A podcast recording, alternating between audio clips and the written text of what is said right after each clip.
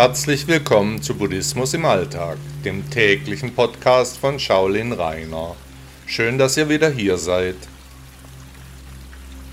Diese Episode meines Podcasts ist in meiner Urlaubszeit entstanden, weshalb hier eine Maschine die Texte liest. Betrachtungen zum Ego. Was bringt es?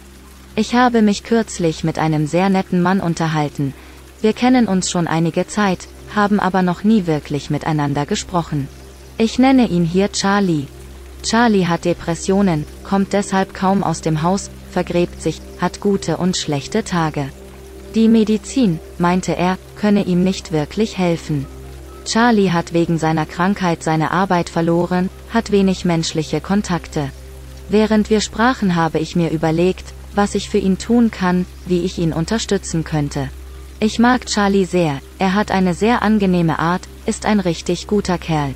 Seine Ausstrahlung ist warm, seine Stimme weich und angenehm. Er berichtete von den Depressionen seiner Mutter, wie er sie früher nicht verstanden hat, ob die Krankheit vielleicht erblich sei, oder ob möglicherweise kranke Eltern kranke Kinder erziehen.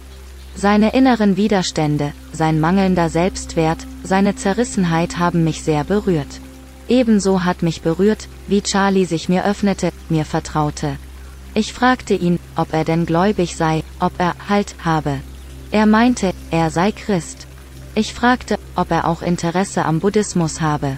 Ja, erwiderte er, durch Meditation fühle er sich wohl, habe aber oft nicht den Antrieb, die Übungen zu machen. Ob er sich schon einmal mit dem Erwachen beschäftigt habe, fragte ich. Ja, habe er, doch davor habe er Angst, das Thema sei zu schwer für ihn. Buddha hätte doch gesagt, die Erleuchtung sei in jedem von uns, man müsse sie nur finden, in unseren Tiefen. Ja, aber da hätte er Bedenken, ob er das denn wert sein. Ich meinte, dass nur sein Ego ihm solche Gedanken einflüstert, vergleichbar mit einem kleinen Affen, der auf seiner Schulter sitzt, und ihn beeinflusst, dass das Ego sein Diener sein müsse, und nicht sein Herr, dass er das Ego zum Schweigen bringen könne, er es wenigstens versuchen sollte. Charlie erzählte, ja, ich hätte recht, er hat sogar dem kleinen Wesen auf seiner Schulter schon einen Namen gegeben. Mein Ratschlag war, sich immer, wenn das Wesen auf seinen Schultern sich bemerkbar mache, er sich auf das Thema Erleuchtung konzentrieren solle, er immer das Wesen mit dem Thema zum Schweigen bringen kann. Ich erzählte ihm auch von meinem Blog und hoffe, er wird diesen Beitrag hören. Das Ego abzuschalten ist der erste Schritt, um das richtige Umfeld und die richtigen Bedingungen für die Erleuchtung zu erschaffen.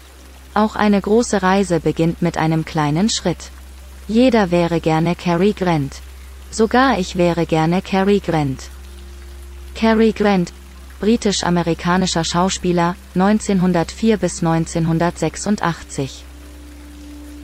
Hat Ihnen der Podcast gefallen? Danke, dass Sie Buddhismus im Alltag gehört haben. Bitte besuchen Sie auch meine Webseite shaolin-reiner.de. Tausend Dank.